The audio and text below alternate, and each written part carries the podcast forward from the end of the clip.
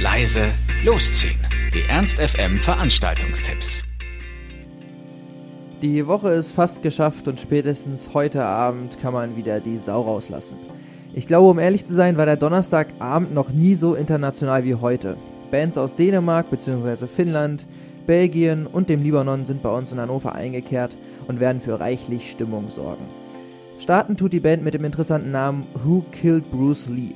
Die vier Jungs aus Beirut City sind der beste Beweis für die hervorragende und kreative Künstlerszene im einstigen sogenannten Paris des Nahen Osten.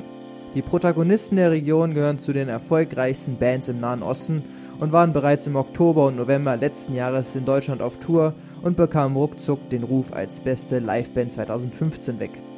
Aktuell haben sie ihr neues Album in Berlin zu Ende gebracht und begeben sich erneut in die Clubs der deutschen Metropolen.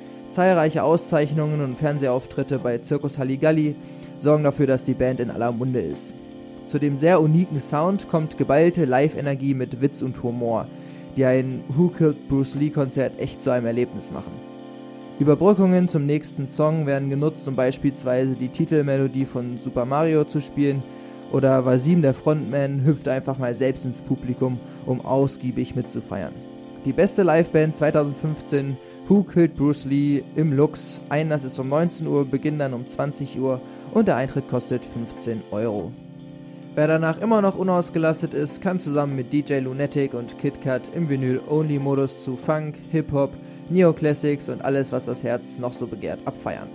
Denn es heißt wieder Drums Please im Lux. Los geht's zu gewohnter Zeit um 23 Uhr und der Eintritt ist kostenlos.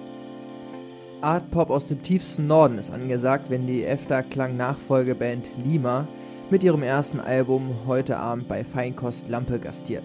Der Name der Band ist übrigens das finnische Wort für Klebstoff und steht für die Idee, gesammelte Geräusche, Sounds und Rhythmen mit der warmen, kühlen Stimme von Sänger Kaspar Clausen zu verbinden. Natürlich entstanden diese organischen Improvisationen nicht in einem trockenen Studio, sondern in abgelegenen Orten Finnlands sowie in Berlin, Istanbul und Madeira. Die vier Skandinavier haben versucht, alle dort entstandenen Stimmungen und Momente einzufangen und auf ihrem ersten Album zu verewigen.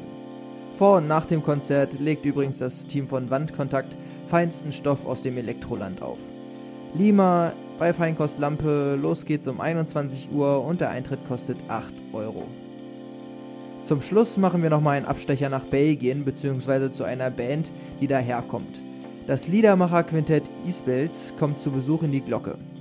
Der Sänger und Gitarrist mit für mich unaussprechlichem Namen hat sich bereits mit Songs und Soundtracks für Serien wie Grey's Anatomy und einer internationalen Werbekampagne für Trivago einen Namen gemacht. Die ersten beiden Alben der Band wurden von Kritikern mit der Musik von Nick Drake und Bon Iver verglichen.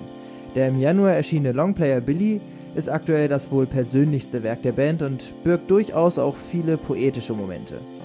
E-Spells im Café Glocksee, Einlass ist um 20 Uhr, Beginn dann um 21 Uhr und der Eintritt kostet 15 Euro. Ernst FM. Laut, leise, läuft.